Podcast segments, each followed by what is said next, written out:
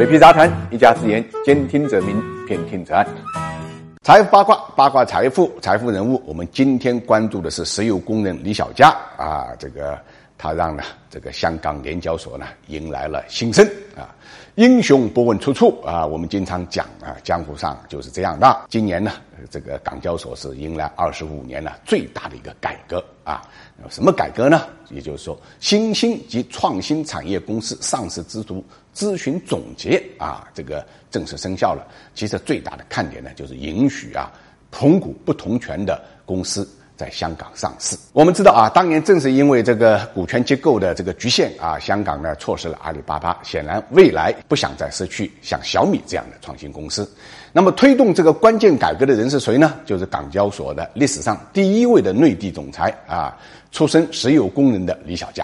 李小佳呀，祖籍东北，呃，一九六一年呢，出生在北京啊。从小呢，跟自编的父母去了甘肃，在漫漫黄沙中间呢，喝西北风长大啊。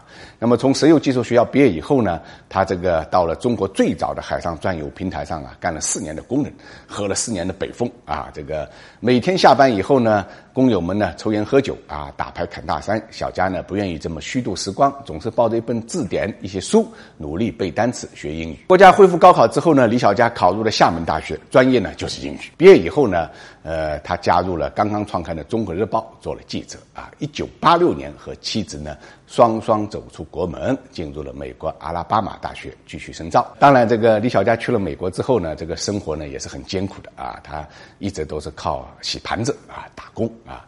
呃，因为缺钱啊，他整整六年啊没有回国。啊，好不容易撑到了毕业，结果他发现，在美国啊，新闻专业根本找不到工作啊。这个即便找到工作，也就勉强够一个人生活啊。所以他只能转型啊。这个这一次转型是干什么呢？他去学了法律。李小佳呢，读法律的地方呢是哥伦比亚大学法学系啊。这个应该是美国最好的。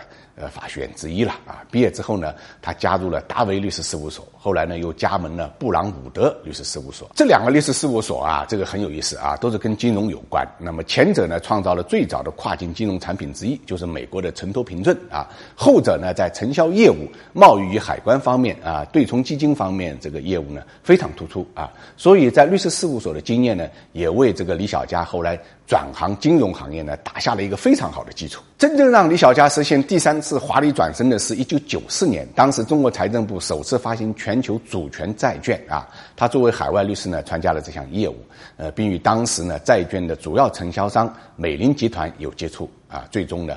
加入了美林。九九年起，李小佳呢担任美林中国区的董事总经理兼总裁啊，负责中国业务的发展。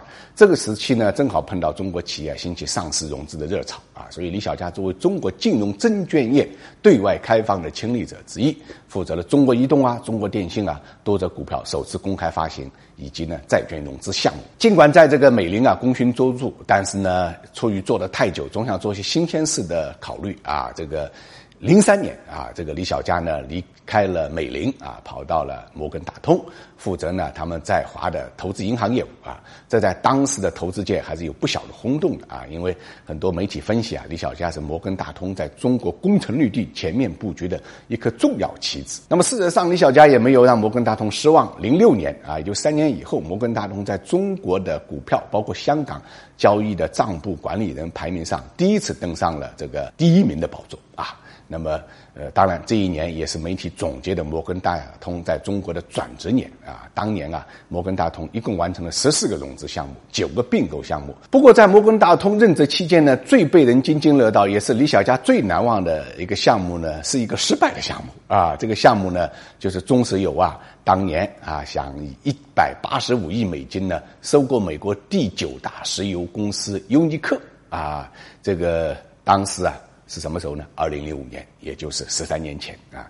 这一起啊，海外最大的并购案呢，最后呃，当然没有成功。为什么没成功？因为美国人太小气啊，觉得会威胁美国国家安全。项目尽管没有成功啊，但是李小加和他的团队呢，在这个呃项目收购过程中间呢，历经辛苦啊，四处游说啊，各方募选啊，这个，那么这个过程啊，对他来讲。啊，这个是一个非常非常好的锻炼和提升。零九年的时候啊，李小加抛下了国际投行经营的光环啊，接受了香港港交所的要求，呃，一个人啊，置身赴港，去担任呢这个香港交易所集团行政总裁。当时啊，应该讲这个香港人呢还是很看不上李小加的。在得知他要去这个港交所赴任之后啊，使用的标题都是“首位非港人 CEO” 这样的刺眼的标题啊。这个，因为他们一致质疑呢，李小加没有管理交易所的实际经验。同时呢，香港资本上的利益主体盘根错节，各大利益集团呢各据山头啊，要摆平各个集团的利益啊。作为新任总裁，李小加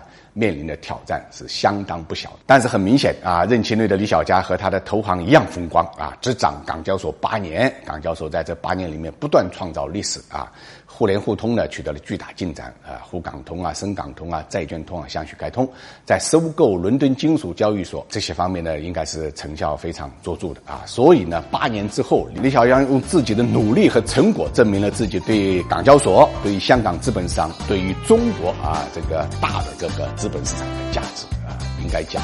这个他获得这个港交所第三任的委任邀请啊，也应该算是名至实归。